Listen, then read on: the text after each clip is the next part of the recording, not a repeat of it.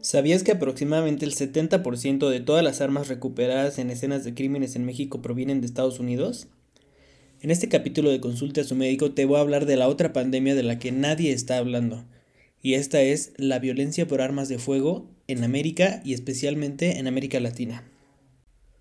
La carga mundial de la violencia armada representa más de 250.000 muertes en todo el mundo, y la mitad de estas muertes ocurren solo en seis países, y todos están en el continente americano, que también se conoce como las Américas.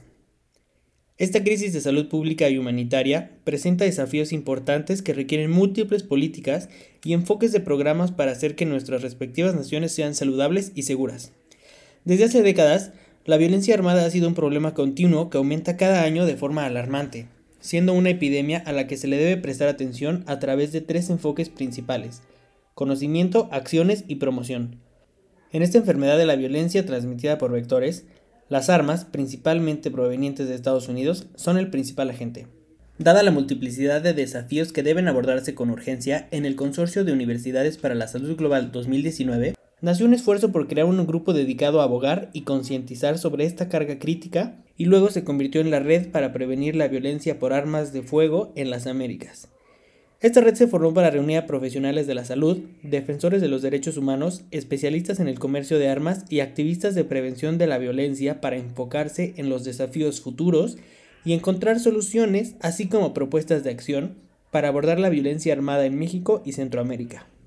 Convocado inicialmente por el Dr. Stephen Hargerton del Medical College of Wisconsin, el Dr. Arturo Cervantes de la Universidad de Anáhuac, México, Jeremy Biddle de Metro Peace y Andrés Villaveses de University of North Carolina at Chapel Hill, la red planeó una conferencia en Washington para abril del 2020 junto con el Consorcio de Universidades para la Salud Global.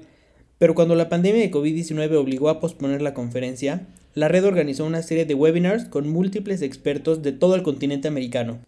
Las organizaciones miembros de la red incluyen a la Universidad de Anáhuac, México, al Center for American Progress y Consorcio de Universidades para la Salud Global. Las siguientes organizaciones también se asociaron con la red para eventos específicos. Foro sobre el comercio de armas, Proyecto Global Exchange, Stop US Arms to Mexico, Colegio Médico de Wisconsin, Oficina de Salud Global, Metro Peace y Newton Action Alliance, así como el Gifford Law Center. De mayo a septiembre de 2020 se produjeron esta serie de seminarios web que cubren diferentes perspectivas de la violencia armada, el tráfico de armas y su impacto en México y América Central. Espero pronto compartir con ustedes más información acerca del tema. Recuerda que esto es un capítulo más de Consulta a su médico. Mi nombre es Víctor Andrade y espero escucharnos pronto. Hasta luego.